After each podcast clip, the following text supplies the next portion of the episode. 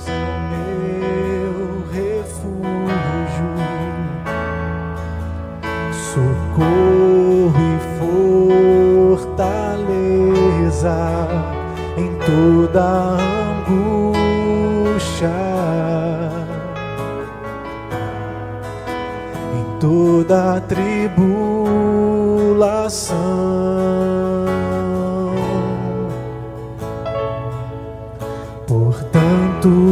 temerei,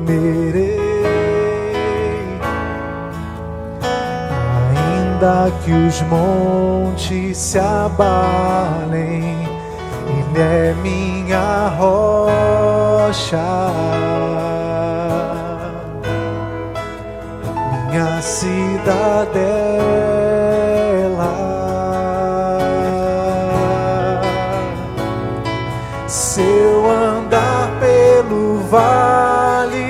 da sombra e da morte, se estiver num deserto com sede e fome, se as densas trevas vêm me cercar, não temer.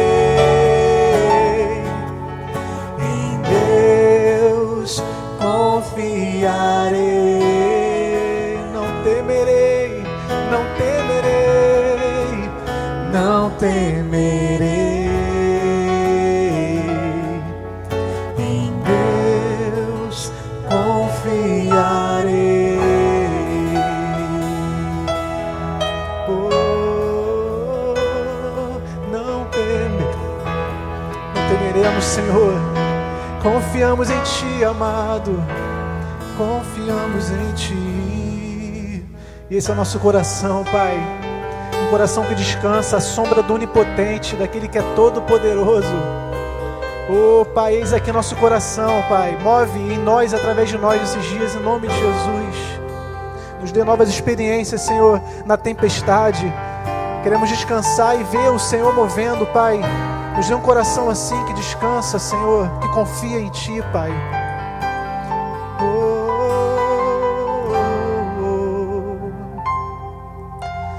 Já te vi fazer tantos milagres, Mas em minha tempestade não te vejo aqui. Minhas forças já se foram e o que eu sei parece não servir. Mas não vou desistir. De repente, em meio à tempestade, eu te vejo te vejo de uma forma que eu nunca vi. Sua voz me diz: Não temas, creia, filho, eu estou aqui. Venha ao meu encontro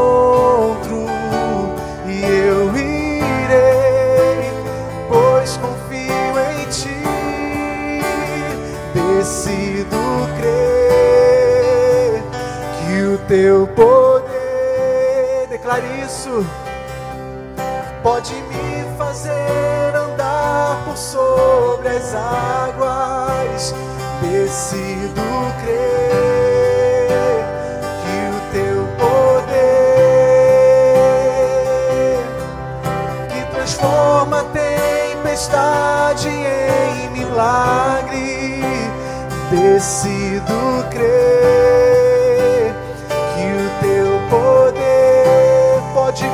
fazer, pode me fazer andar por sobre as águas. Decido crer neste poder, ele transforma, que transforma tempestade em milagre.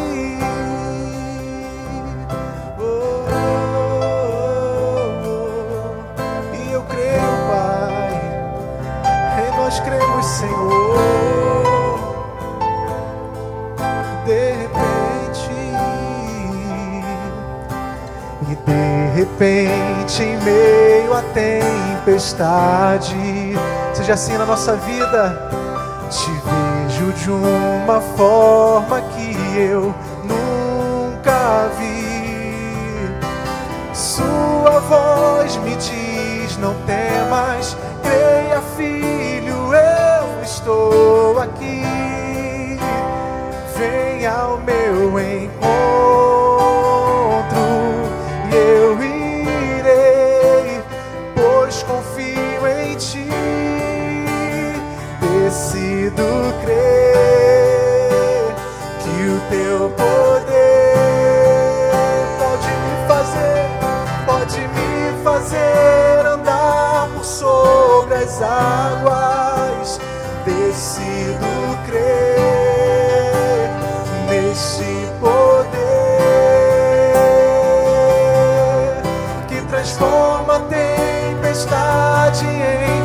milagres.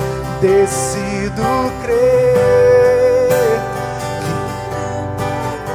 que somente o teu poder pode me fazer andar por sobre as águas. Decido crer neste poder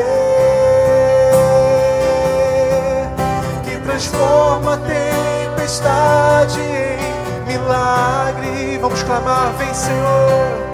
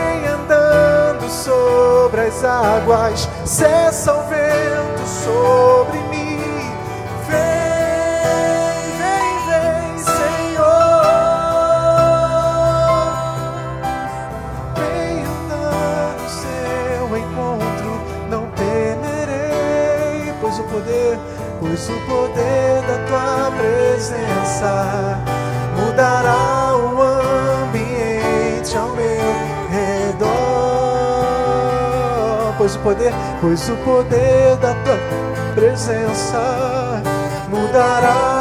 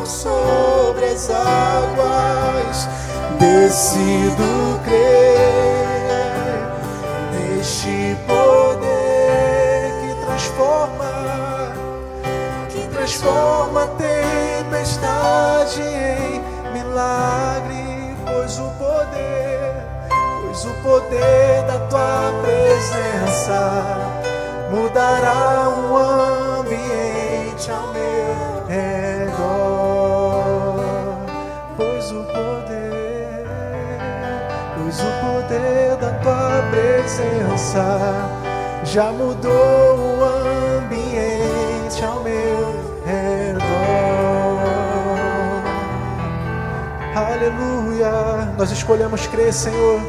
Nós escolhemos, Senhor, decidimos, Senhor, descansar em Ti, na Tua voz, Senhor, na Tua direção, Pai. Gera esse coração em nós, em cada um de nós ligados aqui na internet, Pai que através de nós, nesse tempo aqui, Pai, se há um de nós aqui com coração ansioso, medroso, Pai, que o Senhor nos transforme em nome de Jesus e que através da tua palavra venha quietude em nós, Senhor, em nome de Jesus. Liberamos uma palavra, Senhor, que cremos que para isso o Filho do Homem se manifestou para destruir as obras do diabo, Pai. Cremos, Senhor, no Filho do Homem, nas tuas obras, Senhor, em nome de Jesus. Que seja um tempo de quietude em nós, Senhor, e que através de nós possamos também não só interceder, mas sermos a quietude também com nossos familiares, Senhor, para os nossos amigos, Pai. Usa-nos, Senhor, nesse tempo em nome de Jesus, para a glória do teu nome, Senhor. Vem através da tua voz poderosa, em nome de Jesus. Usa o Samuel, usa esse tempo aqui, Pai, para a glória do teu nome. Glorifica, Senhor, o teu nome em nossa casa, em nós, através de nós. Que sejamos vozes, Senhor, de salvação e conforto para a glória do teu nome, Senhor. Amém, Pai. Graças para todos. Uma boa noite. É uma honra estar com vocês em mais uma igreja online, mais uma live. Eu quero mandar um abraço para todos, amigos, irmãos, né, que nos acompanham semanalmente e dizer que somos gratos, gratos pela honra, pelo estímulo, da companhia de vocês e das palavras que a gente recebe assim de vez em quando Semana passada, após a live, me senti muito, muito estimulado, muito animado por muitas mensagens que eu recebi. Então eu quero louvar a Deus pela vida de cada um de vocês, dar graças a Ele por essa mais essa oportunidade que certamente Ele nos concedeu. Hoje nós estamos é, entrando na segunda parte do nosso tema, autoridade espiritual. É, Falamos a primeira parte na semana passada, obviamente, e hoje nós estamos entrando na segunda parte. E eu quero iniciar com uma frase para é, é, fixação do conteúdo. A frase é a seguinte: sem submissão não há formação, e sem submissão não há autoridade. Quero trazer aqui a memória nosso texto base de Romanos 13, verso 1 e 2, que diz assim: todo homem esteja sujeito às autoridades superiores, porque não há autoridade que não proceda de Deus. E as autoridades que existem foram por ele instituídas, de modo que aquele que se opõe à autoridade resiste à ordenação de Deus, e os que a resistem trarão sobre si mesmos condenação. Então vamos relembrar é, os tópicos principais que falamos na primeira parte para a gente conectar aí no nosso, no nosso segundo bloco. É, no primeiro momento, nós definimos o conceito de submissão, né, que submissão é prestar obediência é, consciente a uma autoridade constituída, a uma autoridade delegada. é, nós expusemos basicamente as três esferas, ou três esferas aos, a, aos quais nós, às quais nós devemos submissão. A primeira são as autoridades governamentais, a segunda, autoridade na igreja, e terceiro, autoridade na família. E hoje, com a graça de Deus, nós vamos falar sobre a legítima autoridade espiritual. Vamos falar um pouco sobre os limites da autoridade, até que ponto se usa e até que ponto se abusa da autoridade. Vamos falar um pouco também sobre as justificativas da carne é, para não se submeter. E vamos encerrar falando aí sobre as consequências é, da rebelião, daqueles que escolhem viver uma vida insurgente, uma vida é, é, contra as autoridades que Deus instituiu. Então vamos lá. É, vamos falar sobre a legítima autoridade espiritual. O que é uma autoridade espiritual legítima, que de fato tem um amparo, é, um respaldo bíblico? Uma outra pergunta é como nós podemos identificar uma legítima autoridade. Outra pergunta: quais são as credenciais é, de quem tem autoridade na igreja? Né, quais são as, as credenciais de quem de fato detém uma autoridade legítima é, no meio da igreja? Porque é importante, estou fazendo a introdução no subtema com essas três perguntas, porque de fato existem aqueles que se auto-intitulam autoridade Está cheio desses maus exemplos por aí, né? homens é, cheios de si, arrogantes, porque no outro, não tem outra é, justificativa para esse tipo de conduta, mas homens que se auto-intitulam né? É, autoridades na vida da igreja. E há, obviamente, aqueles que de fato o Senhor levantou. Então, nesse subtema, é, a legítima autoridade espiritual nós precisamos, é, de fato, estarmos seguros de quem de fato Deus levantou, né? quem de fato tem as credenciais de uma autoridade legítima. Filipenses capítulo 3, verso 2, o apóstolo Paulo traz uma advertência, dentre outras que ele traz aqui nas suas cartas, mas Filipenses 3, 2, ele diz assim: é, acautelai-vos dos cães, acautelai-vos, palavra difícil, dos maus obreiros. 1 Coríntios capítulo 11, verso 13, eu vou citar só esses dois versículos. O apóstolo Paulo também diz assim: porque os tais são falsos apóstolos, obreiros fraudulentos, transformando-se em apóstolos de Cristo. Olha é a contundência. Porque os tais são falsos apóstolos. Então nós vemos pelas escrituras que os, as pseudos autoridades né, se manifestam em vários momentos. E a gente também vê aí no, no, sermão profético de Cristo, nas cartas apostólicas que fala sobre escatologia, que uma das evidências da vinda de Cristo seria a manifestação dos falsos cristos, falsos profetas. Por isso é importante a gente ter clareza à luz das Escrituras né, é, conhecer as credenciais de uma verdadeira é, autoridade espiritual. Então, vou citar uma, né, lógico que a gente puxar só esse subtema, nós vamos falar muito acerca dele, mas eu vou, vou destacar aqui uma primeira credencial de uma autoridade legítima, de uma autoridade levantada por Deus. Primeiro, é graça e autoridade outorgada pelo Senhor. Efésios 4, 7, se referindo aos cinco ministérios, nós falamos sobre esse capítulo na semana passada, mas Paulo, em Efésios 4, 7, se referindo a esses cinco ministérios, ele diz assim: a graça foi concedida a cada um segundo a proporção do dom de Cristo. Então, uma autoridade levantada por Deus ela tem graça, concedida por Deus. Ela tem uma sabedoria que não é a sabedoria dos que nós adquirimos no, no, nos corredores acadêmicos. É uma sabedoria, é uma graça que vem de Deus. 1 Coríntios 12, 28 diz, diz assim: A uns estabeleceu Deus na igreja, primeiramente apóstolos, em segundo lugar profetas, em terceiro mestres, depois operadores de milagres, depois dons de curar, socorros, governos, variedade de línguas.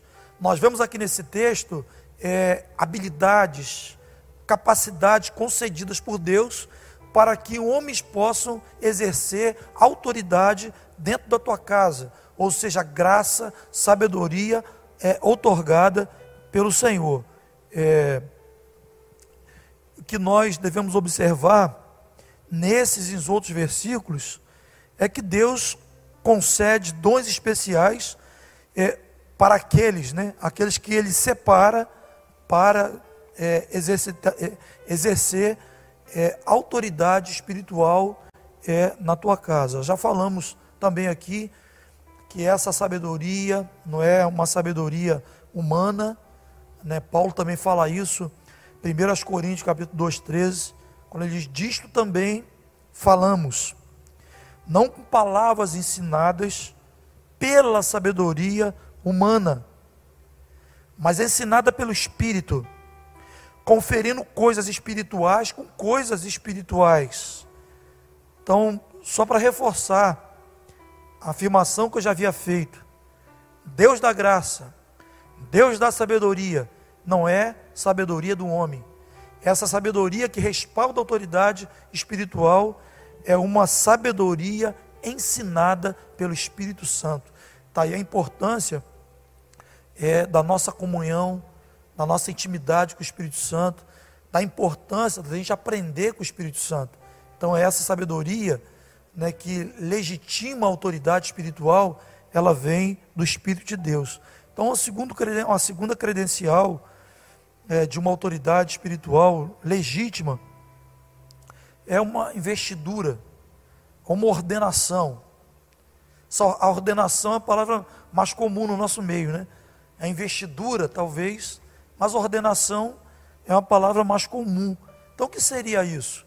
É, na verdade, uma delegação é, dada por Deus para exercício de um ofício. Mateus 28, 29, 28, 19, 20, esse texto que fala da grande comissão, quando Jesus reúne ali seus discípulos, ele diz: Toda autoridade me foi dada nos céus e na terra. Portanto, ide, fazei discípulos de todas as nações, né, batizando em nome do Pai, do Filho, do Espírito Santo. Verso 20, diz assim: ensinando-vos a guardar todas as coisas que vos tenho ordenado, e eis que estou convosco todos os dias até a consumação dos séculos. Então, é, se exercita uma autoridade espiritual é, quando ocorre essa ordenação, essa delegação. É importante a gente também destacar o texto de Atos, capítulo 13, a partir do verso 1 ao verso 3. Eu quero ler esse texto, Atos, capítulo 13. Eu vou ler aqui no monitor, é melhor para mim. Atos 13, do verso 1 ao verso 3. Havia na igreja de Antioquia, acompanha aí, recurso ajuda a gente. Havia na igreja de Antioquia profetas e mestres: Barnabé, Simeão, por sobrenome Níger, Lúcio de Cirene, Manaém, Colasso de Herodes, o tetrarca e Saulo. Verso 2: E servindo eles ao Senhor e jejuando, disse o Espírito Santo: Separa-me agora, Saulo, Barnabé e Saulo, para a obra que vos tenho chamado. Verso 3: Então, jejuando e orando, impondo sobre ele as mãos, os despediram. Preste atenção nesse texto. É, esse texto, ele mostra que havia um, um, um colegiado de ministérios que estavam orando no meio da igreja, exercendo seus ministérios, estavam jejuando, e eles tiveram uma confirmação de Deus de que eles deveriam separar Paulo e Barnabé para a obra. E eles separam Saulo e Barnabé, é, impõem as mãos sobre eles e reconhece o ministério de Deus que estava sobre eles, porque Saulo e Barnabé eles eram lotados porque eles já vinham exercitando seus ministérios no meio da igreja, e esses homens em oração, buscando a Deus, tem essa direção do Espírito Santo para separar Saulo e Barnabé, ele põe as mãos sobre eles, unge esses irmãos, ordena, separa-os oficialmente para o ministério e os envia. É, é importante a gente é, destacar, que a gente falou ainda há pouco, que o ministério ele, ele é legitimado quando ele é reconhecido por uma pluralidade, é, por um colegiado.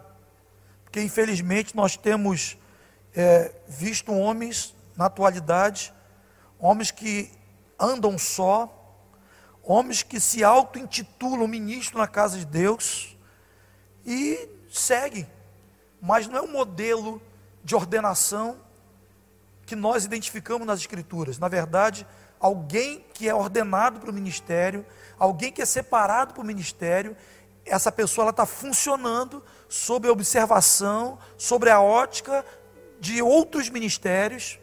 Esses ministérios reconhecem, e à medida que reconhece, põe as mãos e envia. E aí cabe a gente também é, destacar uma declaração de Paulo em 2 Timóteo 2,15, que ele diz: procura apresentar-te a Deus. É, Paulo recomendando, falando a Timóteo, 2 Timóteo 2,15, procura apresentar-te a Deus aprovado. Olha a expressão, aprovado, como obreiro que não tem do que se envergonhar, mas que maneja bem a palavra da verdade. Deixa fazer uma pergunta: alguém pode ser aprovado sem ser provado? Quem pode aplicar uma prova na vida de um, de um homem, de um candidato ao ministério? Quem pode aplicar uma prova e aprovar ou reprovar? É lógico que isso não pode ser feito pela própria pessoa. Tem que haver um colegiado, tem que haver uma bancada que vai observar esse homem nas áreas necessárias, e à medida que esse homem é observado, ele vai receber aí um resultado se ele vai ser aprovado ou não para o ministério. Mas nós temos vivido alguns problemas na igreja por homens que têm andado só, homens que têm se auto-ordenado, homens que têm tomado, se auto-intitulado, é, é esse ou aquele ministério na vida da igreja e tem seguido nessa postura singular e, consequentemente, isso tem trazido prejuízo tanto para, própria, para essa própria pessoa quanto para a igreja de Deus.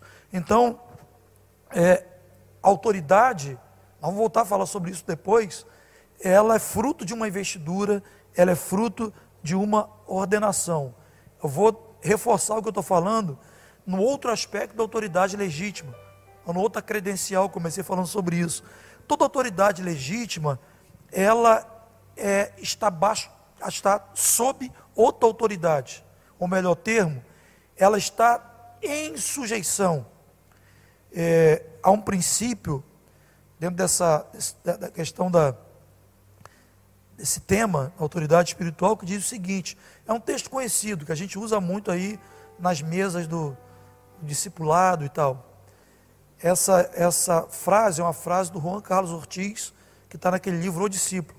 E essa frase é conhecida diz assim: sem submissão não há formação e sem submissão não há autoridade.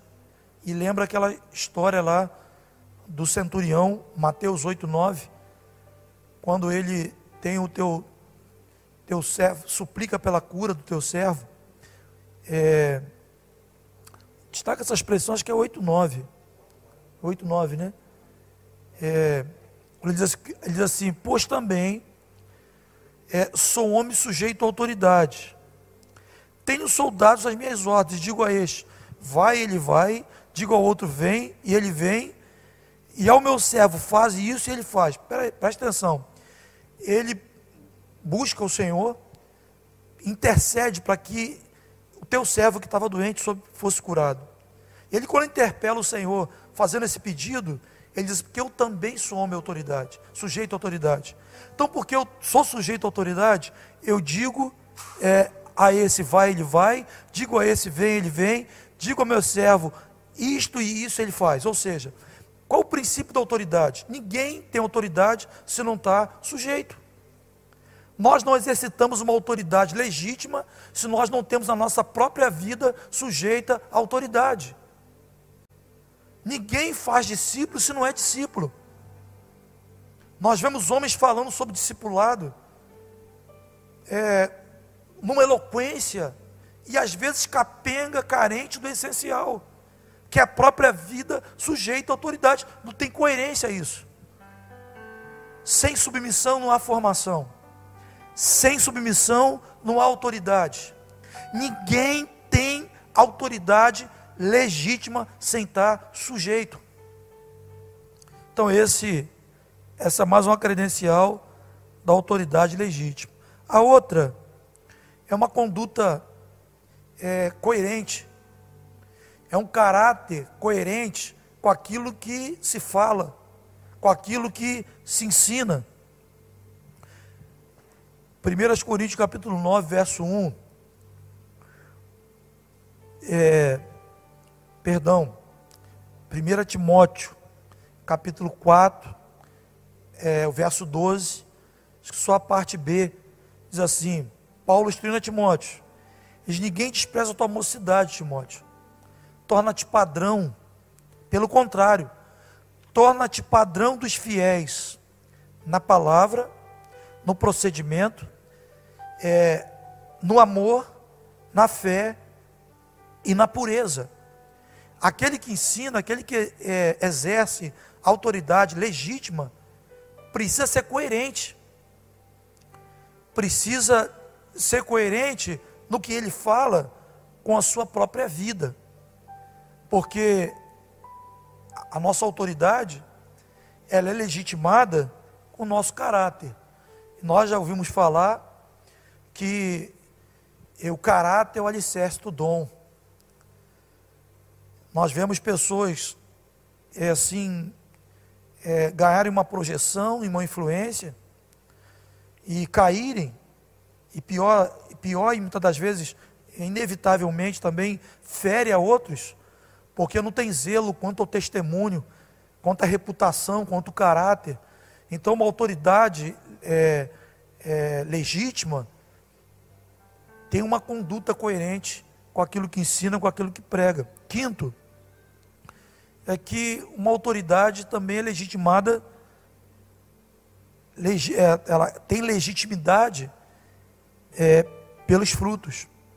Em 1 Coríntios 9, 11, Paulo apresenta uma prova, uma prova da originalidade, da veracidade do seu ministério. Ele diz assim, é, é um, 1 Coríntios 9, 1. Sou eu, porventura, livre? Não sou apóstolo? Não via Jesus nosso Senhor? Parte final. Não sois fruto do meu trabalho no Senhor, já tem uma expressão bíblica bem conhecida, diz que pelo fruto nós conhecemos a árvore. Então, uma autoridade que emana de Deus, uma autoridade assim, é verdadeira, ela é confirmada pelos frutos que provém dessa autoridade. É, o segundo tópico aqui, o segundo tópico eu quero abordar são os limites da autoridade é, espiritual. Eu quero começar esse tópico me fazendo valer das palavras do meu, meu pastor Sérgio Franco, palavra do seu livro Paternidade Espiritual, Perguntas e Respostas, especificamente na página 285, se você ainda não adquiriu esse, essa literatura, você está perdendo. Corre, adquire. Nesta que Alexandre, você pegou, é que você pegou, Aqui, ó. Autoridade espiritual, perguntas e respostas. Nós temos aqui o livro físico para que você possa adquirir. Mas ele diz o seguinte: nós precisamos pedir a Deus discernimento para separarmos e identificarmos uma paternidade consagrada de um paternalismo corrompido. Vou repetir: nós precisamos pedir a Deus discernimento para separarmos e identificarmos uma paternidade consagrada de um paternalismo corrompido, né, um autoritarismo. E eu quero citar alguns, alguns critérios que identificam uma paternidade segundo Deus, uma paternidade consagrada, como disse o Franco aqui no seu livro. Primeiro, uma autoridade que emana de Deus, uma autoridade consagrada, ela serve é, com espírito manso, ela serve com uma, uma, uma motivação de serviço é, e não de domínio, não com autoritarismo, né? mas com autoridade. Quando eu me refiro a essa autoridade, é, esse exercício de autoridade autoritário, nós identificamos essa, essa autoridade, que não é autoridade segundo Deus, nós identificamos, das vezes, é, numa pressão para que se obedeça através de ameaça, através de retaliação. Então a pessoa não obedece com aquele espírito espontâneo, livre, mas ela obedece por medo. Isso não é proveitoso, isso não é agradável diante de Deus. É, o modelo, os modelos que temos nas Escrituras, tendo como principal o modelo de Jesus Cristo, não é um modelo de autoridade autoritário. 2 Timóteo, perdão, 2 Coríntios capítulo 10, verso 8, o apóstolo diz que o apóstolo Paulo diz que o Senhor ele nos conferiu conferiu autoridade é, para edificação e não para destruição. Quero destacar essa frase: autoridade legítima, uma autoridade concedida por Deus, ela não é para destruição, ela é para edificação. A autoridade é, legítima, aquilo que não é autoritarismo, é, é uma autoridade limitada pela palavra de Deus, ela não é arbitrária, ela não é baseada em normas pessoais. Quero reforçar que nenhum pai espiritual, nenhum líder pode exigir qualquer coisa de quem quer que seja, que seja contra a palavra de Deus, que seja contra a consciência do próprio discípulo, porque isso não é autoridade, isso é abuso de autoridade. E a palavra do Senhor reprova esse estilo de liderança autocrata, autoritária, tirana. É, um outro aspecto de uma autoridade, um exercício, um exercício de autoridade sadia, é nós entendermos que as ovelhas elas não são nossas. As ovelhas, elas são do Senhor. Eu falei semana passada aqui, baseado lá em Hebreus 13, que há uma pressão que está sobre aqueles que pastoreiam o rebanho de Deus. Se é que eu posso usar essa expressão. Mas é um fator que traz um temor, pelo menos para mim. Porque o texto diz que os pastores, eles vão prestar conta das ovelhas naquele dia. Sabe aquele dia, daquele trono, que nós vamos prestar contas ao Senhor das nossas obras? Em relação aos pastores, eles têm uma prestação de conta muito assim séria, que é prestar conta das ovelhas. Nós prestamos contas daquilo que não é nosso. Então as ovelhas não são nossas. As ovelhas são do Senhor. Nós somos os seus mordomos. Então, nós devemos estar livres de um coração possessivo, de um coração exclusivista. As ovelhas são do Senhor. Quem exercita um pastoreio, ou perdão, uma autoridade legítima, sadia, entende que não são donos das ovelhas. Dentre tantos outros textos aí, eu quero citar o texto de Atos 20, 28, quando Pedro diz: Atendei por vós e por todo o rebanho, sobre o qual o Espírito Santo vos constituiu bispos para pastoreardes a igreja de Deus, o qual ele comprou com seu próprio sangue. Deixa eu repetir a parte B. Presta atenção. Para pastoreardes a igreja de Deus. Os companheiros que eu tenho assim liberdade, às vezes num tom assim até descontraído, que eles usam o termo, eu sei que na maioria dos casos não há nenhuma pretensão de querer dominar, de querer se, se apropriar do rebanho, mas às vezes se usa a expressão, a minha igreja. Eu falo, que igreja que você tem? Que sangue você deu para comprar a igreja? Então a expressão está aí pastoreados a igreja de Deus. E ele comprou essa igreja, não foi com euro, não foi com prata nem com bitcoin. Ele comprou com o seu próprio sangue. Olha o valor da igreja. Seu próprio sangue, tão querido, Pai espiritual. As ovelhas não são nossas.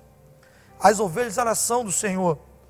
Quem exerce a paternidade, a autoridade, tem que partir para cuidar das ovelhas, sem esse sentimento de domínio, entendendo que as ovelhas, elas não são nossa.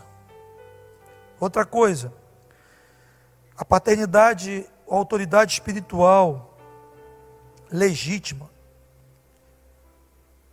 Sabe, no exercício da paternidade, da autoridade espiritual, para, não, para que não se cometa discrepâncias, é importante que essa autoridade saiba distinguir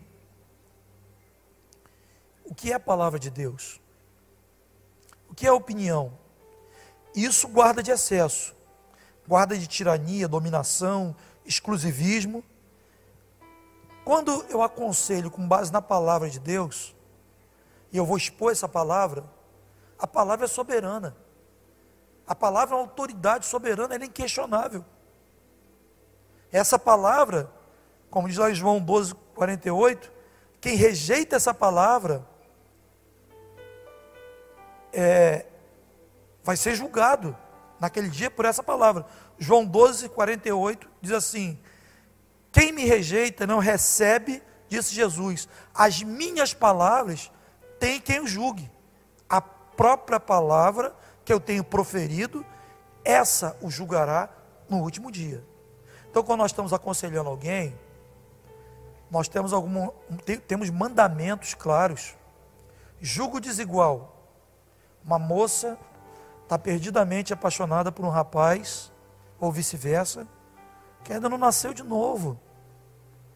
Não faz parte da campo. E a palavra diz: Não vos ponhais em julgo desigual com os incrédulos. Isso não é opcional, é mandamento. Perdoar é opcional. Você pode não perdoar porque você está muito sentido, está muito ferido. É mandamento. Então, é, quando nós aconselhamos com base na palavra, pai, autoridade, nós expomos a palavra. E essa palavra deve ser acatada. E quem exerce autoridade quem discipula, quem exerce a paternidade, precisa saber fazer essa distinção. Palavra de Deus. Agora tem opinião. Vou usar um exemplo. Talvez pode não ser muito, mas cabe. Uma pessoa te pergunta: Quero comprar um carro. Estou em dúvida se eu compro o carro amarelo ou o carro branco.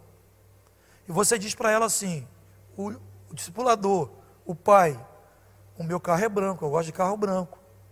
E a pessoa vai lá e compra o amarelo. É a opinião que você deu. Isso não é palavra de Deus. Ela não pode ser enquadrada como alguém que se rebelou contra a autoridade. Então, o que é opinião? O que é a palavra de Deus? É necessário que se faça a distinção para que não se cometa excesso. Opinião é facultativo. Mas palavra de Deus, ela é inegociável. É um mandamento é, absoluto. E na Bíblia, nós temos questões que elas são relativas. Não vai dar tempo para a gente desenrolar esse mistério. Mas na Bíblia tem é, palavras que são palavras de fato relativas. E tem palavras que são mandamentos, mandamentos é, é, é, inquestionáveis. Depois você procura aí, hoje está fácil de achar esses arquivos, um assunto do Franco intitulado Verdades e Mandamentos. Vai te ajudar nisso aí. O que é verdade? O que é mandamento? Vai te ajudar. É, bom, nosso próximo tópico são quais são as justificativas, são muitas, que as pessoas normalmente usam para não submeter a autoridade. Ó, nós estamos num tempo que a anarquia tem ganhado força. Na verdade, são características dos últimos dias. Os homens se tornariam mais arrogantes, mais insurgentes, mas tem muitas justificativas para as pessoas não submeterem. Isso aí dá outra abordagem, dá outro ensino. Então, por que, que, por que tem, justific, tem tantas justificativas para as pessoas não submeterem? Bom, basicamente, vamos falar da essência. Da essência da constituição do homem, que é a sua carne. E a carne essencialmente, é contra todo tipo de autoridade. Às vezes a criança nem fala direito. Você diz assim, não pega. Ela pega. Fala, não faz, vou fazer. A quem ensinou isso? Isso está relacionado à natureza, à essência, à carne. Por isso que não tem reforma para a carne. A carne tem que morrer. O mandamento é: fazei, pois, morrer a vossa natureza terrena. João 12: se o grão de trigo cair na terra, não morrer, ele fica só. Mas se ele morrer, ele vai dar muito fruto. Então, as justificativas para não obedecer, essencialmente está na carne. Quanto mais na carne você viver, mais rebelde você vai ser. Até rimou. Quanto mais você alimentar a tua carne, mais resistente a palavra de Deus, a autoridade, você vai se tornar. Romanos 8,8, dentre tantos outros textos, diz assim: Porquanto os que estão na carne não podem agradar a Deus. É uma regra. Os que estão na carne não podem agradar a Deus. Um dia um jovem me falou: Eu não tenho tido estímulo para ler a Bíblia, assim, para orar. Faço uma força, assim, não tenho. Muito difícil. Eu perguntei: Como tem sido teu estilo de vida? Em que você tem ocupado o seu tempo? E aí ele me contou que a maior parte do teu tempo, ele, a gente foi concluindo, foi chegando à conclusão de que a maior parte do seu tempo, basicamente, ele estava alimentando a tua carne. E aí esse texto que lemos se encaixa perfeitamente. Os que estão na carne não podem agradar a Deus. Quem está na carne não se inclina para Deus, não obedece a Deus, não tem prazer na lei de Deus. Então, as muitas desculpas para não submeter é carne. Você está na carne, você está no teu ego, você está sendo guiado pela carne. Isso é grave, porque o apóstolo Paulo também adverte que aqueles que se inclinam para a carne, eles vão colher morte. Então você está aqui, é, algumas justificativas, algumas declarações. Exemplo, uma declaração recorrente.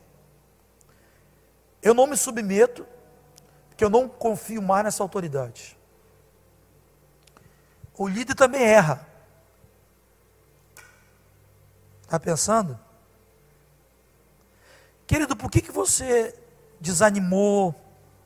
Por que você quebrou a tua aliança?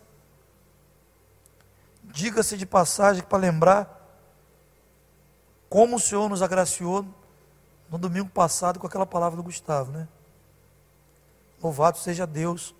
Gustavo, você que está me ouvindo aí, pela tua sensibilidade, pela tua disponibilidade. Mas, olha que justificativa.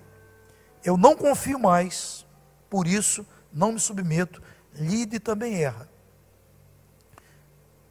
É bom a gente esclarecer, até algo que a gente tem refletido nesses dias que a base da nossa submissão, a base da nossa submissão, ela se fundamenta na confiança em Deus. E não na perfeição, na impecabilidade daqueles que nos dirigem. Vou repetir. A nossa submissão, ela está fundamentada primeiramente na confiança que nós temos em Deus.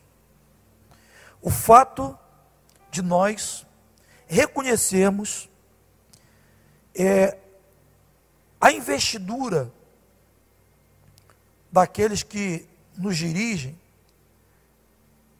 se nós identificamos que essas pessoas receberam uma investidura de Deus, receberam uma autoridade otorgada por Deus, essa convicção deve guardar o nosso coração. Guardar da rejeição e guardar da rebelião. Basicamente, o fato de nós sabermos que uma autoridade tem uma graça, tem uma uma investidura otorgada por Deus. Deve guardar o nosso coração guardar da rejeição à sua autoridade e guardar da rebelião.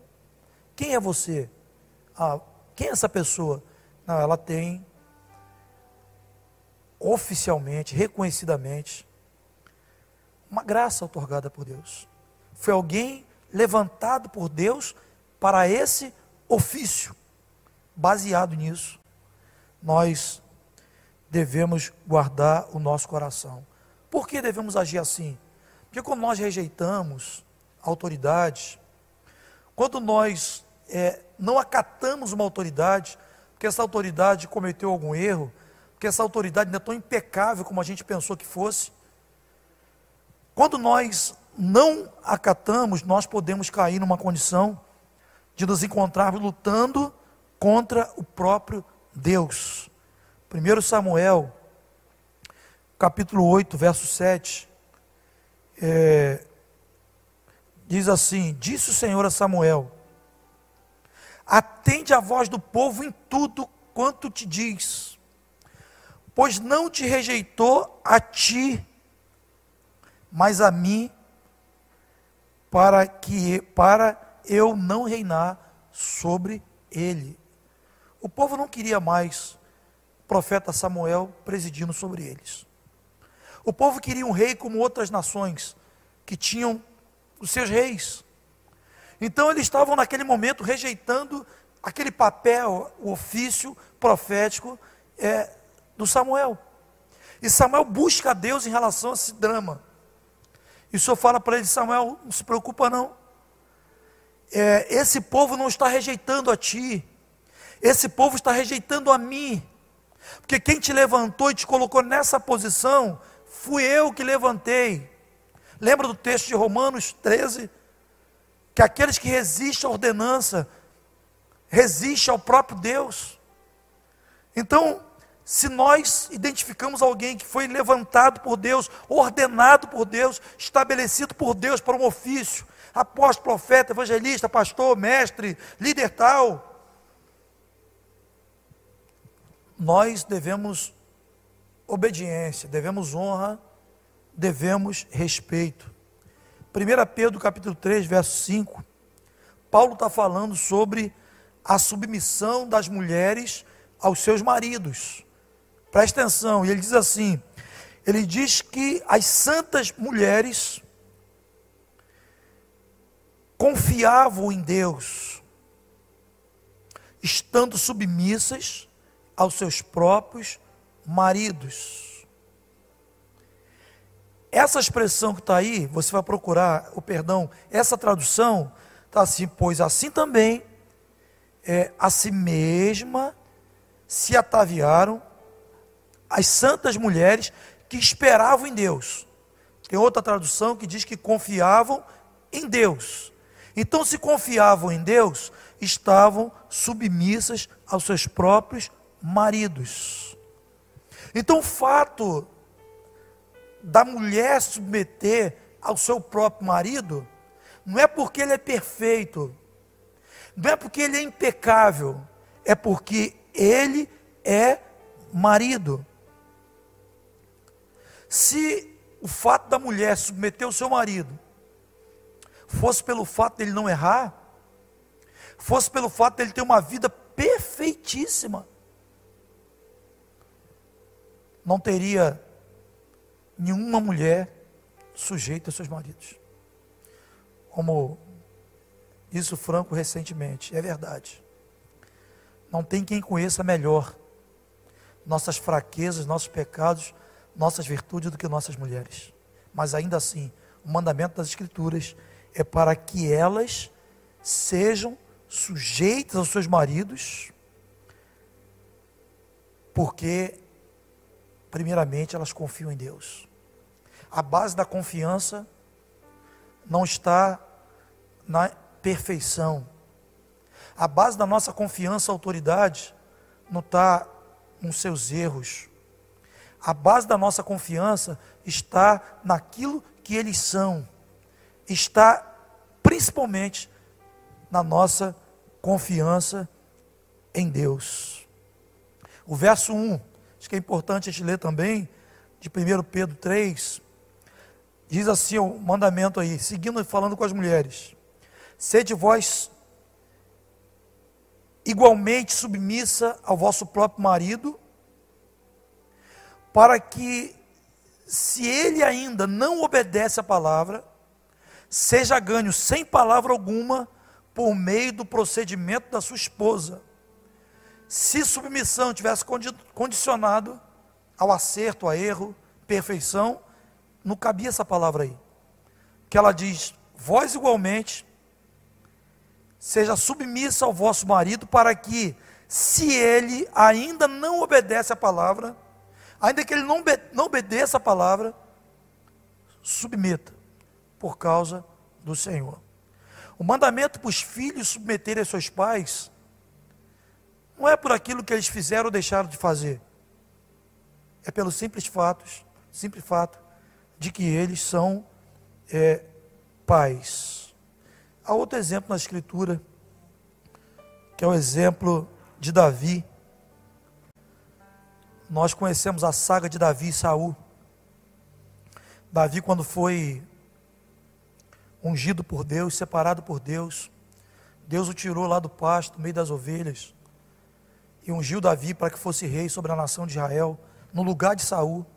Já estava apostatado, já havia se desviado do propósito. E Deus levanta Davi. Quando o Senhor unge Davi para ser rei no lugar de Saul, Saul começa uma perseguição assim intensa contra Davi, que durou por anos. Davi viveu foragido, correndo de Saul, em cavernas, sem ter onde dormir. E nessa perseguição de Saul a Davi, teve o primeiro momento que Saul dormiu e Davi encontrou Saul dormindo. E ele poderia terminar aquele aquela angústia naquele momento. Ele poderia ter falado, eu fiz o certo, porque eu até cooperei com o plano de Deus, porque eu estou, na verdade, eliminando a pessoa que está me impedindo de, de cumprir o plano, o propósito de Deus para a minha vida. Mas Davi não fez isso.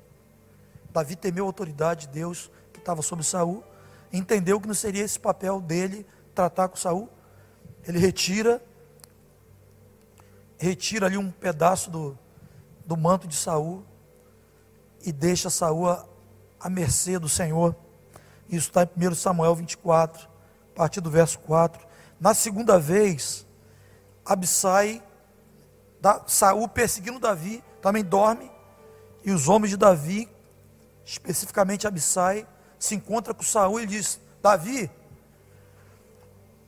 chegou a hora de você ser livre dessa grura essa autoridade corrompida, caída, apostatada, injusta. Não tem por que você ficar fugindo a tua vida toda, postergando o plano de Deus para a tua vida por causa desse homem. Deixa a gente matar ele. Agora você não precisa se meter. Nós vamos dar cabo de Saul. E a resposta de Davi, 1 Samuel 26, 9, acho que é isso, mas se der, vamos projetar aí no monitor. Davi disse a Abissai. Davi, porém, respondeu a Abissai: Não o mates, pois quem haverá que estenda a mão contra o ungido do Senhor e fique impune? Com toda essa condição dele, caído, injusto, não levante a mão para esse homem. Porque quem levantou esse homem e quem ungiu vai dar cabo dele, vai resolver a situação dele. Eu não estou no lugar de Deus. Nós falamos sobre isso na semana passada. Jacó, um dos nossos patriarcas, trabalhou para Labão, o seu sogro. Ele havia feito um contrato de trabalho, que ele trabalharia, trabalharia por Labão é, por um tempo, é, por sete anos, melhor, por uma de sua filha, que era Raquel. Trabalharia de graça, o contrato era esse. Você me serve por sete anos, eu te dou a filha. Ele trabalhou por sete anos, Labão era autoridade. Chefe do lar, sacerdote do lar, ele trabalhou sete anos e ele foi enganado. Ao invés de receber Raquel, recebeu Lia. E ele, quando se deu conta, puxa, fui enganado. Ele retorna a Labão, e Labão diz: Olha, não é costume nosso é entregar a filha mais nova, ao invés da mais velha. A regra, o costume, é levar a mais velha, a mais velha e sair, e a mais nova posteriormente. Então é o seguinte, vamos atualizar o nosso contrato de trabalho. E ele renovou um contrato de mais sete anos para Jacó trabalhar, e aí, enfim, ele ter a varoa que ele, que ele pretendia, que era Raquel. E Gênesis 31, 41, 42, eu quero ler esse texto com vocês. Quando Jacó recebe a sua filha, a, a, a sua amada, filha de Labão, e, e cumpre o teu tempo ali, já está indo embora, ele começa a receber alguns impedimentos de Labão para que ele não fosse seguisse a sua jornada. E a resposta de Jacó para Labão é essa que está aí. 20 anos permaneci em tua casa. 14 anos, 14 anos te servi por tuas duas filhas. E seis anos por teu rebanho. Dez vezes mudaste o salário. Verso 42. Se não fora o Deus de meu pai, o Deus de Abraão, e o temor de Isaac, por certo, me despedirias agora de mãos vazias. Mas Deus me atendeu ao sofrimento, ao trabalho das minhas mãos, é, e te repreendeu ontem à noite. Eu quero pegar alguns pontos ali. Ele está dizendo o seguinte: eu trabalhei esse tempo todo para você, sofri todas essas injustiças, o salário, vê quantas vezes o salário foi mudado. Esse salário foi mudado, não foi positivamente. Ele teve o salário mudado 20 vezes. 20 vezes. Volta lá no verso é, 42. Ele diz assim: Se não fora pelo Deus do meu pai eu teria metido o pé. Vou usar uma frase que a gente tem ouvido aí, uma frase recorrente. Quando nós vemos o homem, nós não vemos Deus. Quando nós vemos Deus, nós não vemos o homem. Porque quando Deus abre porta, não tem homem que feche. Mas quando Deus fecha a porta, não tem homem que abra essa porta. Então, volta lá no tema. A nossa submissão às autoridades não está baseado na impecabilidade dessa autoridade. Não está baseado se essa autoridade cometeu erro, erros ou não. Nossa submissão está baseado naquilo que ela é. Uma autoridade levantada por Deus. Uma autoridade que foi investida de autoridade pelo próprio Deus. Então nisso está baseado a nossa submissão. E aí nós, obviamente, confiamos em Deus, que foi Ele que levantou, Ele que instituiu e Ele certamente que vai é, resolver essa situação. Se há negligência, se há abuso de autoridade, nós falamos anteriormente, é, se há pecado, nós fazemos a nossa parte arguindo, orando, com todo respeito, e descansando, sobretudo, na soberania de Deus. O que nós não podemos fazer é rejeitar e dividir. Essa conduta, consequentemente, trará algum dano, tra trará algum prejuízo para as nossas vidas. Então, nós confiamos, nós submetemos por aquilo que a autoridade é. E nós nos submetemos porque confiamos em Deus, primeiramente. Amém? Segundo, segunda justificativa, tem tantas, tem tantas, mas tem uma outra assim. Já fui ferido, não vou passar por isso novamente. Já contei uma história de um rapaz que ele nós chegamos assim no momento da vida dele que um líder lá, um, um obreiro da congregação que ele frequentava, que era íntimo dele, da família, fugiu com a sua esposa. Ele estava arrasado. Como foi difícil é, participar daquele momento ali com aquele irmão. Mas isso não é justificativa para a gente se rebelar, para a gente generalizar, recusar autoridade. Então tem esse discurso. Eu já fui ferido e não vou passar por isso novamente. Deixa eu dizer uma coisa para você. Essa conduta é uma conduta de juízo. Quando você se fecha, que você passou por alguma decepção é, um dia. E esse juízo não cabe a nós. Nós não estamos no lugar de Deus. O Senhor diz que a Ele pertence a vingança, e não é essa vingança que você está pensando, pode ser também. Mas Ele diz que Ele vai retribuir. A palavra diz: não julgueis para não ser julgados. Não condeneis para que não sejais condenados.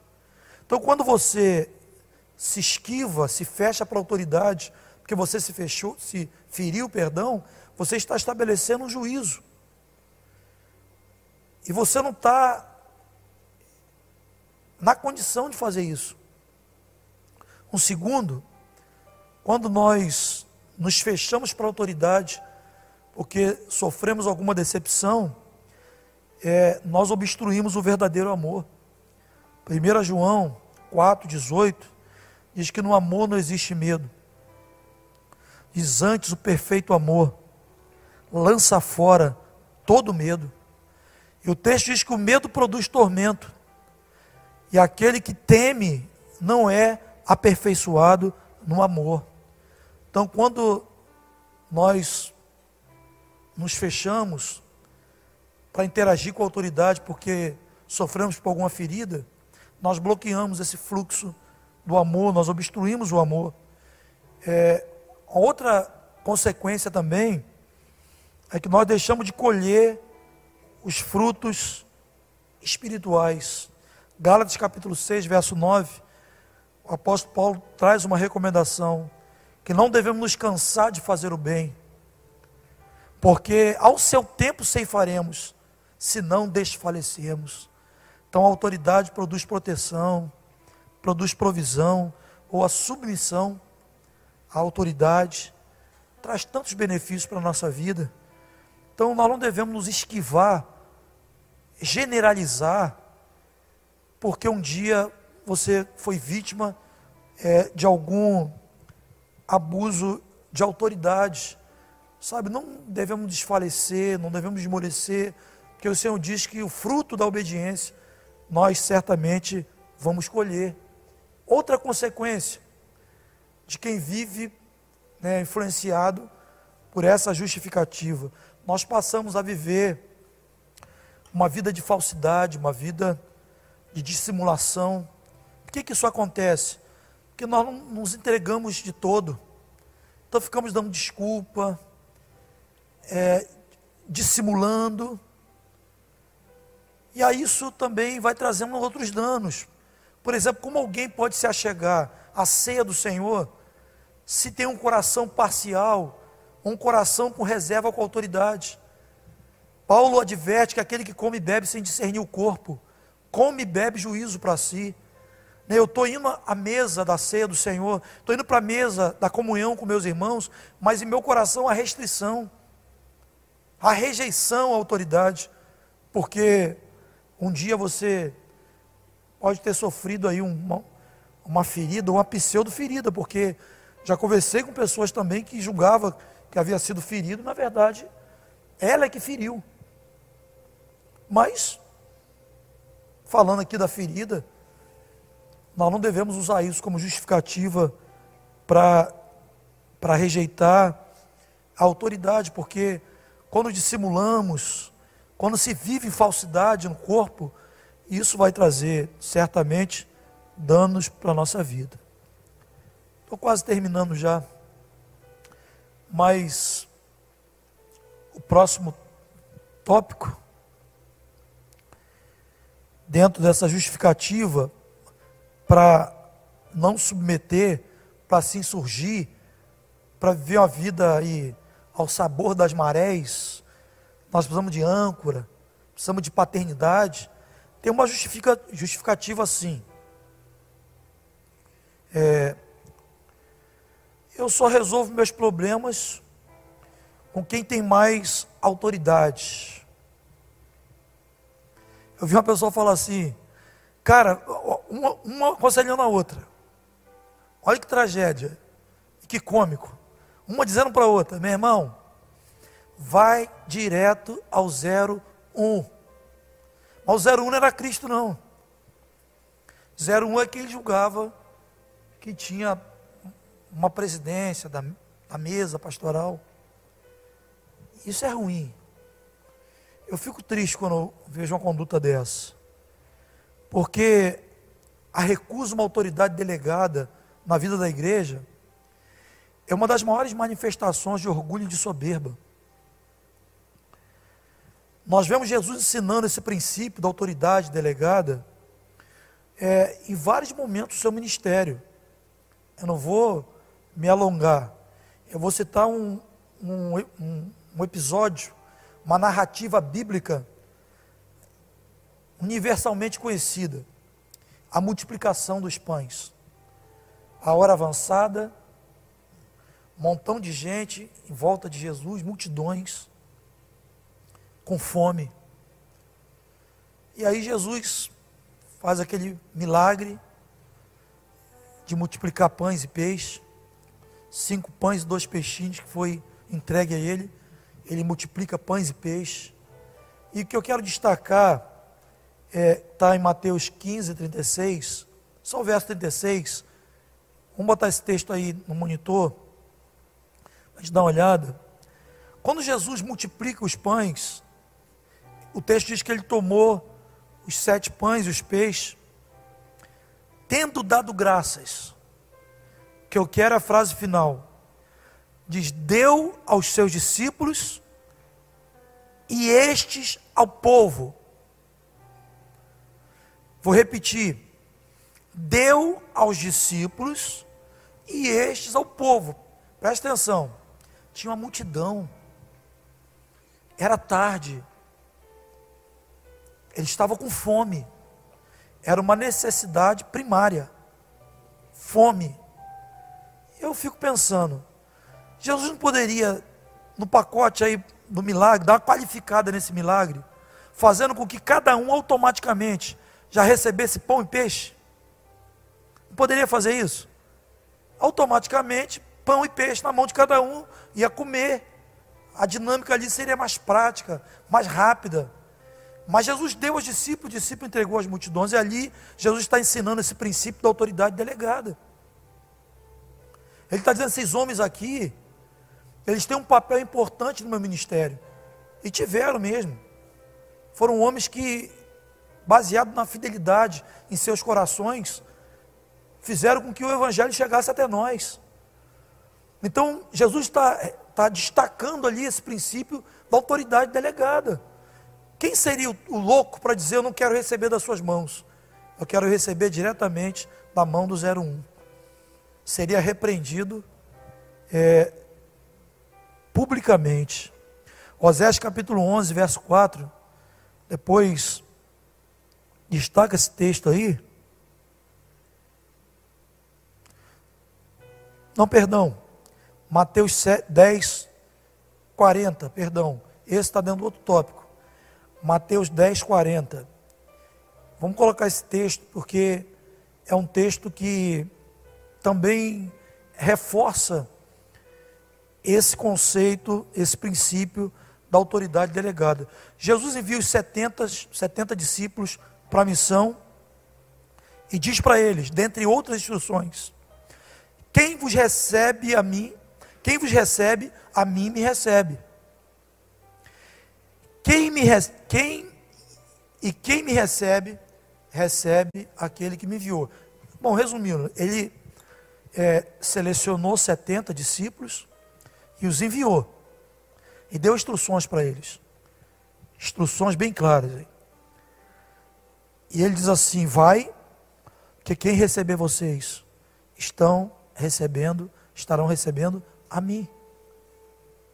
Quem recebe vocês recebe a mim. Esse é um princípio da autoridade delegada. Nós temos na igreja níveis distintos de autoridade. Nós temos os que presidem, pastores, presbíteros. Nós temos aqueles que é, nos servem, que exercem outros serviços tão relevante quanto líderes, líderes, pessoas que servem em ministérios específicos. Então, é uma expressão muito, é, muito inconveniente alguém desprezar uma autoridade representativa, uma autoridade delegada.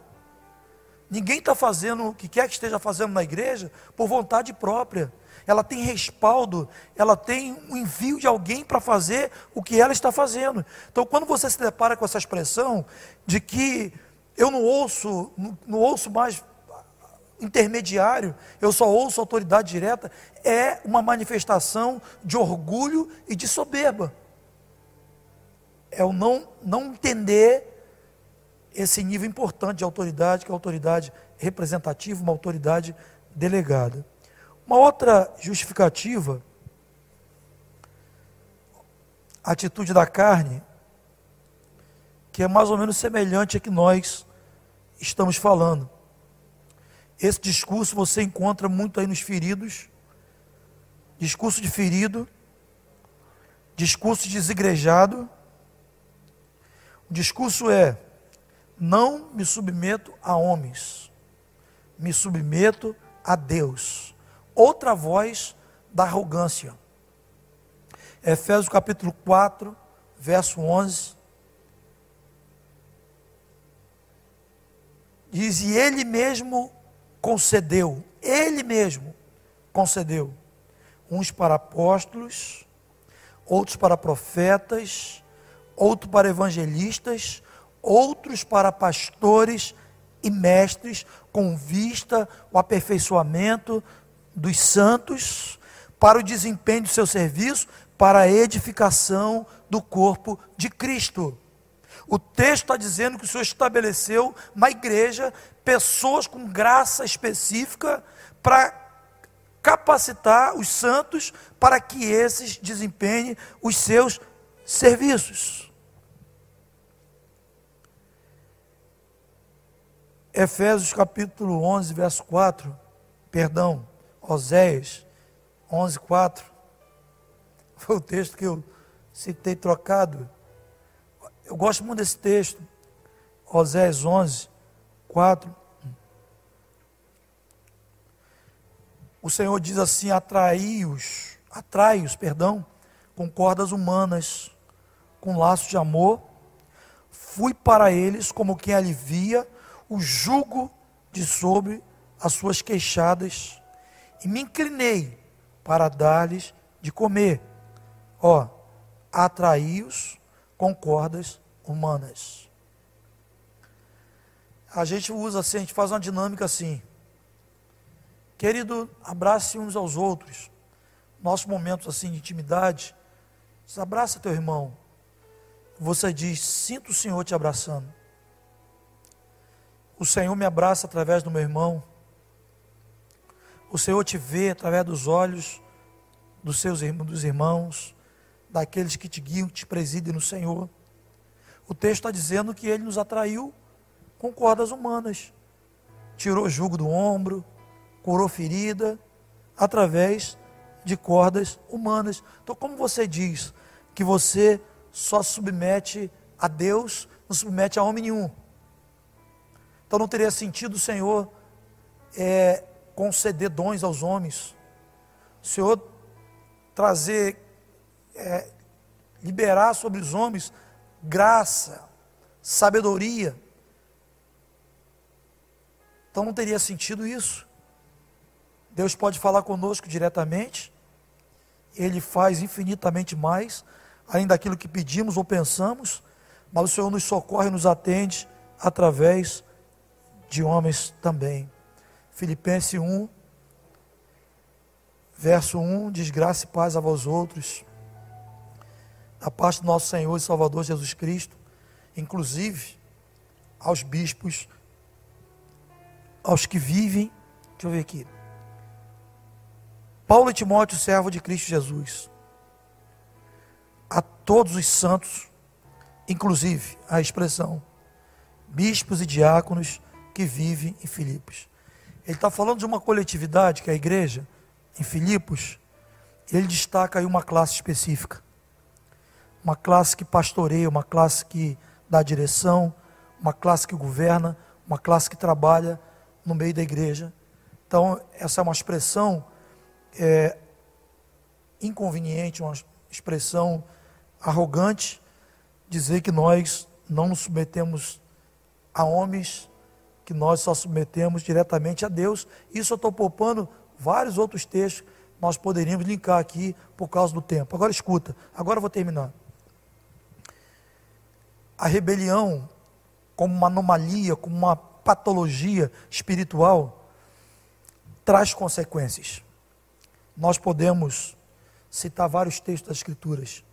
Gênesis capítulo 9 é, fala uma triste história de um filho de Noé chamado Cã, outra tradução Cão. Esse rapaz, seu pai excedeu, Noé excedeu na medida do vinho, e ele se embriagou. Ele estava tomando um banho, estava nu, e Cão foi lá, expôs a nudez do seu pai, chamou os irmãos para que pudesse ver a nudez do pai. O resultado dessa história é que Cão foi amaldiçoado. Depois você lê aí. E Cão não foi só amaldiçoado naquele momento e pessoalmente. toda geração de cão foi amaldiçoada por consequência da tua rebelião. Eu sei que tem pessoas que ficam doidas para verem erro em, em autoridade. Ficam doidas. Ficam buscando daqui e ali para encontrar erro em autoridade. Quero dizer para você que essa é uma conduta muito negativa. Isso pode colocar numa situação espiritual muito desfavorável. Nós vemos vários textos das Escrituras de pessoas que tiveram esse comportamento e foram julgadas pelo Senhor.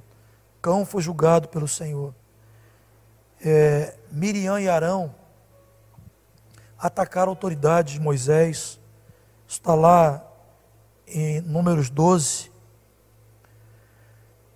Eles afrontaram a autoridade de Moisés, disseram que Moisés estava muito autossuficiente, que ele não era tudo aquilo, minhas palavras, que ele pensava, que eles também tinham o mesmo direito, mesma autoridade. E o texto, depois você avalia aí, lê direitinho, dever de casa. Gênesis 12 diz que eles foram apartados do arraial, eles foram acometidos por lepra espiritual. E durante o tempo que eles ficaram fora do acampamento, leprosos, a obra de Deus parou. Porque o povo ficou acampado até que eles fossem recuperados e voltassem, fosse reintegrado à comunidade. Então, nós temos muitos exemplos. Salmo 68, se não me engano, diz que os rebeldes habitam em terra estéril. Você pode jogar a melhor semente na terra, mas se você tem um coração rebelde, e um coração rebelde camuflado nessa justificativa, não confio mais. Qual o texto? 68,6. Deus faz que o solitário more em família, tira os cativos para a prosperidade. Três categorias. O último são os rebeldes. Ele diz: só os rebeldes habitam em terra estéril. Só os rebeldes habitam em terra estéril. Deixa eu contar um, uma experiência. Com temor e tremor diante de Deus. Um rapaz muito irreverente, novo, partiu subitamente no flor da tua mocidade. Era alguém que a gente conhecia. Tem uns anos isso, até bastante tempo. Quando eu levei aquele choque, eu participei de alguns momentos confrontando esse rapaz, basicamente no mesmo pilar, rebelião. Eu recebi aquele choque assim. Eu falei, meu Deus, fiz uma pergunta que todo mundo faz quando alguém morre. Todo mundo faz. Morreu de quê? e com uma voz clara dentro de mim, com muito temor diante de Deus, falo isso. Causa morte, rebelião. Rebelião mata. Sabe o que é isso? Se a gente abrir aí uma, um anexo, você vai olhar nas escrituras vários casos que Deus, fundamentado na tua justiça e santidade, o Senhor julgou com morte. Rebelião tem consequência. Que o Senhor nos guarde, que não tenhamos nunca é, o espírito de cão, é espírito de cão mesmo, que não tenhamos nunca um coração como de Arão e Miriam, que a gente reconheça que a autoridade que o Senhor levantou, ele se incumbe de de tratar. Vamos fazer a nossa parte como manda a palavra, arguir, orar, utilizarmos os recursos disponíveis no corpo de Cristo, para que a gente siga em unidade, em aliança, mas jamais nossa conduta deve ser rejeitar, e deve ser rejeitar, rechaçar as autoridades que o Senhor tem levantado é, no nosso meio. Então, falamos sobre as credenciais da autoridade legítima, falamos sobre os limites da autoridade espiritual, falamos sobre as justificativas carnais para não se submeter a uma autoridade e sobre as consequências da rebelião. Que o Senhor nos guarde em submissão, em respeito e honra àqueles que eles têm levantado sobre nós. Eu tive que puxar com você um tempinho mais, para a gente não pegar a autoridade de submissão, parte 3. Assunto tem. Que o Senhor te abençoe, te guarde. E cuidado com aquela frase recorrente. Se há governo, sou contra. Esse não é o nosso linguajar. Nosso linguajar é se há autoridade, estamos sujeitos. Não caia nesse engano de se rebelar por ferida, se rebelar porque dizer que não confia, que a autoridade errou. Sua submissão não está baseada nisso. Primeiramente está baseada em Deus. E segundo, naquilo que aquela pessoa, que essa autoridade é. Aquilo que Deus a investiu. Vamos orar ao Senhor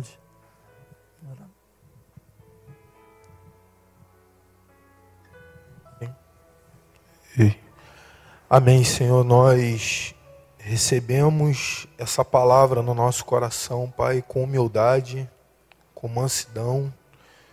Queremos, de fato, é, examinar os nossos corações, Senhor. Sabemos que o Senhor, o teu toque na nossa vida, está condicionado ao reconhecimento. Eu sei que existem muitas pessoas que ouvem essa ministração que talvez precisa corrigir rotas, precisam reconhecer o seu mau caminho, precisam fazer um caminho de volta, precisa pedir perdão, precisa mudar atitude, se arrepender de fato. E a nossa oração nessa noite é que você possa reconhecer. A Bíblia fala que quando Isaías reconheceu que os lábios dele eram impuros, o Senhor pôde tocar na sua boca, na área de reconhecimento.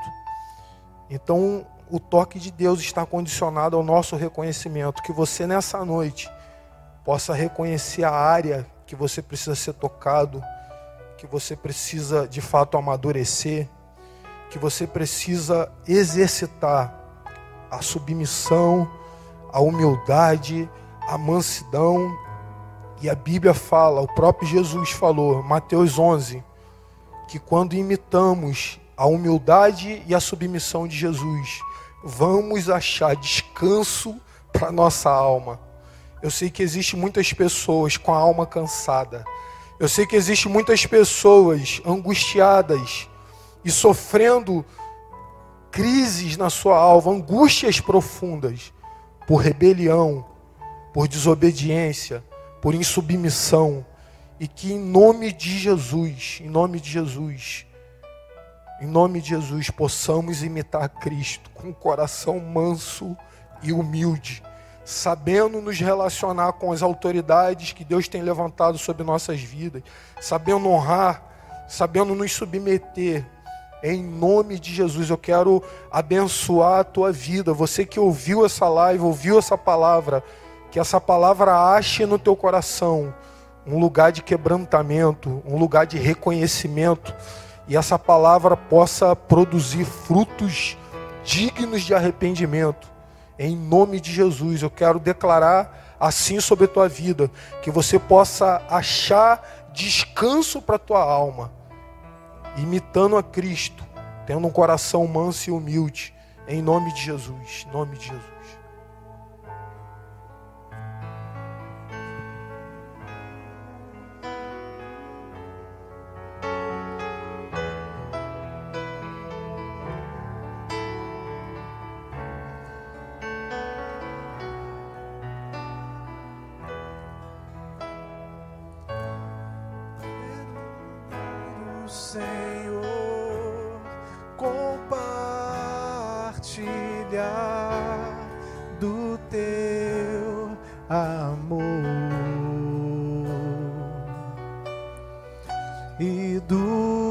Teus planos. Quero perder, renunciar a minha vida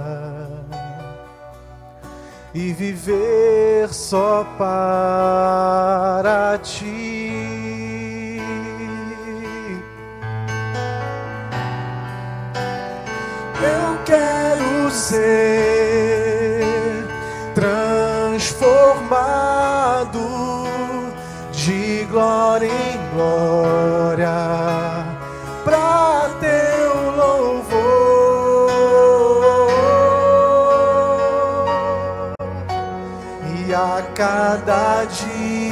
Dia manifestar teu grande amor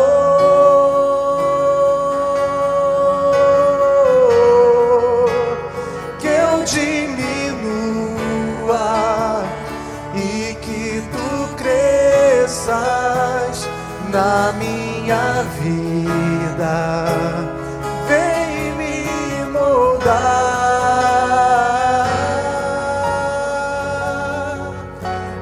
Imagem de Cristo é o que eu preciso cada vez mais. Eu quero ser, eu quero ser transformado de glória em glória